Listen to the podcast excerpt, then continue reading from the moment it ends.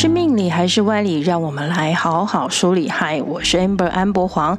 神明的小纸条这一期呢，要来帮一位朋友解签。目前他一边工作一边读书，在台北独立生活。因为工作职场上呢，遇到了很严重的排挤状况，导致工作上很难有出色的表现。同时呢，每天上班也成了他精神上很大的负担啊，经常的失眠、头痛，工作、课业、生活压力排山倒海的来，让他的健康呢出现了问题，精神和身体的状态不好，也造成他有时候工作上呢会不小心的出了状况和出了错，所以呢，带头排挤他的小主管就更是借机的在大做文章。这一切的一切呢，都让他非常的煎熬，但是因为生活里面需要一份收入，所以呢，也不敢贸然的离职。就在不知道该如何是好的时候呢，他想起了去拜拜求签吧。所以呢，去了日治时代就建立，至今已经有八十多年历史，位在新北市土城的永福岩清水祖师庙，就是大家常说的土城祖师庙或是顶埔祖师庙去拜拜求签，想向神明祈求一个接下来下一步该如何是好的人。生指示，现在让我们也跟着他来打开这神明的小纸条，一起了解神明给我们的启示吧。土城祖师庙的签师呢，使用的是六十甲子灵签。因为传抄的关系，现在考究起来呢，有几个版本。不同的庙宇在签师的顺序上呢，也会略有些不同。所以呢，我们不是以顺序为标准，而是以签师呢来作为依据。同时，因为版本不同，有可能签师呢也会跟着有些地方是不太一样的。这时候解签也会有所不同。所以呢，即使大家求的签都是六十甲子灵签，除非是在同一所庙宇，不然签诗的确存在着版本上的差异的。另外，六十甲子灵签其实每首签诗呢，还有一个易经卦象哦。朋友求得的签诗是第三签甲辰签，妙方印制的签诗呢，省略了卦头，所以比较完整版本的卦头是崔文德、胡凤娇道家空城姻缘。签诗写的是呢，劝君把定心莫虚，天助一路自有余，和合重重常吉庆，时来终遇得明珠。易经的爻卦是天水讼，即是坎下钱上。这六十甲子签诗的讯息量很大吧？所以说解签老师其实是很厉害，也很辛苦的。庙里的解签老师还都是不收费用，烧脑为大家解说。我们呢，不只是要心存感激，记得口头上也要好好的谢谢解签老师。如果行有余力呢，记得要添香油钱哦。首先，我们还是从卦头故事开始讲起。崔文德、胡凤娇道家空城姻缘，讲的是呢清代通俗章回小说《薛刚反唐》第四十八到五十回的故事情节。这部小说故事的时空背景呢，是在很久很久以前唐朝的时候，太子李旦为了逃离武则天的政治迫害而流落到了民间，并且呢改名换姓为马敬新，在一位名叫胡发的员外家里做杂役，就因为如此认识了员外的侄女胡凤娇，两人一见钟情，最终呢成为夫妻。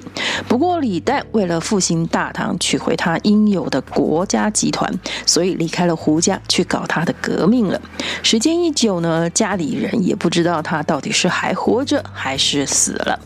后来胡凤娇和母亲因为一些缘故离开了胡家，暂时来到了姨母家里住。结果姨母家的表哥崔文德看到凤娇呢，是一见倾心，一门心思呢就是要娶凤娇过门当老婆，所以呢拿了千金的聘礼去游说胡员外做主，答应这门亲事。只是凤娇呢，并不愿意改嫁，但是寄人篱下又只是个弱女子的她，这事根本就不是她不愿意就可以不要的。她甚至因为这样呢，绝食抗议了几天，却仍然无法拒绝这门亲事。在崔文的软硬兼施、威胁利诱、苦苦相逼之下，凤娇走投无路，只能选择绝路来保住名节。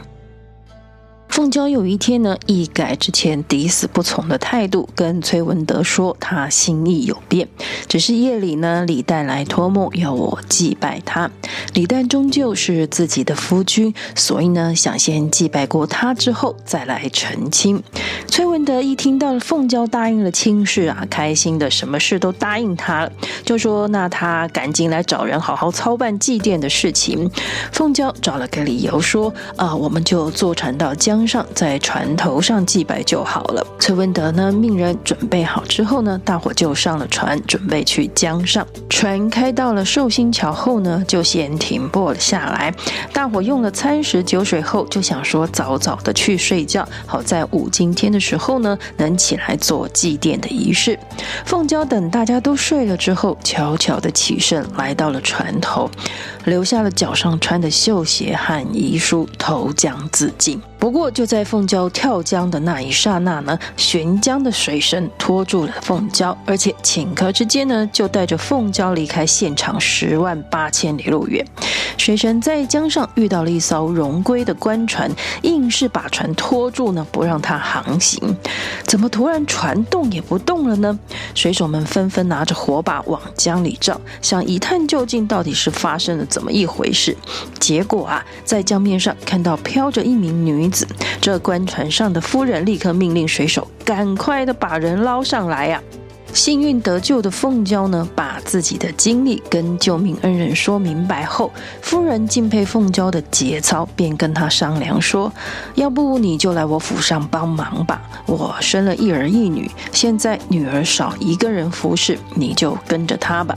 我们的船呢要去香洲，这一路上你也可以打听打听你夫君的消息。”就这样，夫人救了凤娇，还对她做了妥善的安排。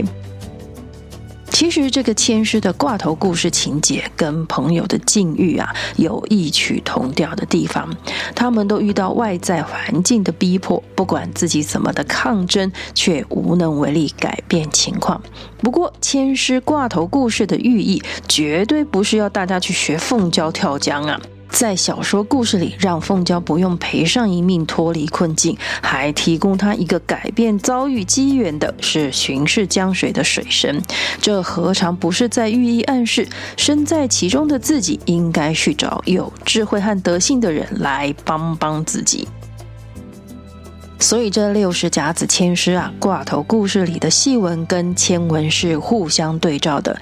解签呢，只需要把自己对号入座到签诗故事里，换个思路呢，在类似的场景里呢，模拟走一遭，或者可以从中得到启发，不一样的思维，做不同的抉择。接着我们来说说千诗的卦象天水讼，坎下干上，做事谋时以防送。我们就不在这里说明太多呃专业的卦象术语了，直接来说明卦意。乾为天，坎为水，天水讼这个卦象呢，外卦为天，内卦为水。外卦刚硬，盛气凌人；内卦则有被欺负、委屈的情况。另外呢，阳气是上升的，水性呢是往下流的，彼此是相反的，也象征着两方的想法背道而驰，落差极大，没有共识，因此各说各话，沟通有障碍，甚至到了双方起争执、吵架的情况。问工作上的事情，求到这首千诗和这个卦象呢，呃，的确是不太妙啊。职场上有口舌是非，还容易吵架结怨。不管是吵架赢了还是输了，其实都是两败俱伤。同时呢，给自己招来结怨的小人，完全是得不偿失。但让人更闷的是呢，工作的这么不舒心，离职还不可以。这卦还跟你说，现在呢不是变动工作的好时机，要在伺机而动。那怎么办呢？这个卦在签诗里呢，要提示我们是跟人来往要尽力做到不要结怨结仇，做人做事呢讲个理字，有理走遍天下，无理寸步难行。但是这个理呀，是真理，是公理，可不是公说公有理，婆说婆有理，只是在自己的立场上说事而已。所以身在这个争吵烦恼当中的人呐，求到这首签诗卦象呢，呃，其实神明是要劝。你要尽力的做到平静、平和，学会自我管理。当然呢，更好的是在这事情一开始有些征兆的时候，或是啊、有小状况的时候呢，就要及时的发现和适当的去应变，而不是让事情越演越烈，起到了冲突。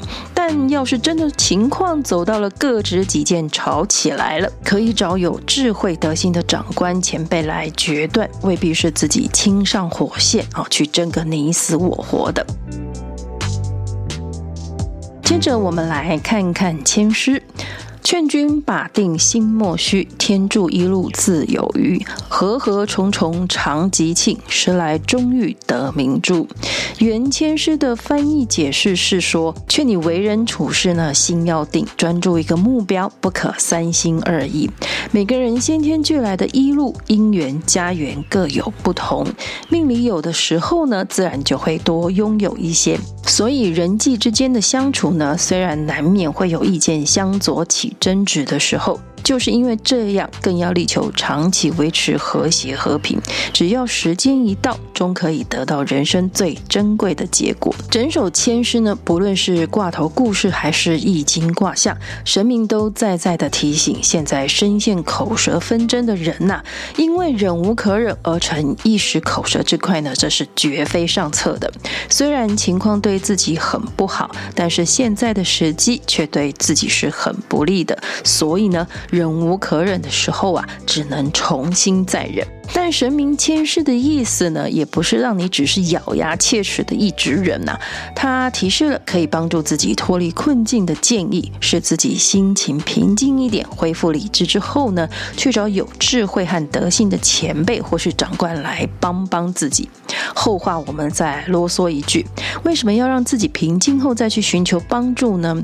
因为啊，当你情绪激动、脑子不清的时候呢，你会找的人绝对是支持自己立场的。因为人性上呢，我们会需要站队的自己人，但是这样的人说的话是你想听的话，是安慰你的话，起不到什么作用，只是一个安慰剂止痛药。真正能帮助到你解除困境的，是有智慧、德性、公正的人，他不会一昧的跟你同仇敌忾，净说一些你想听的话，甚至可能还会指出现在这个情况，你自身的问题也不是没有的。好了，今天帮朋友解签诗，分享神明的小纸条签诗故事呢，就跟大家聊到这里了。我们还有后续很多签诗故事要跟大家分享。如果您觉得意犹未尽，请记得按下追踪或关注，节目更新呢就会马上通知大家。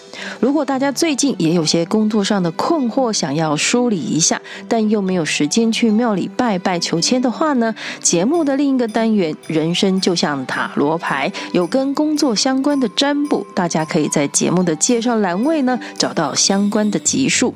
这次六十甲子灵签我们就说到这了，算你好命，神明的小纸条，我们下次再传小纸条讲签诗故事哦，拜拜。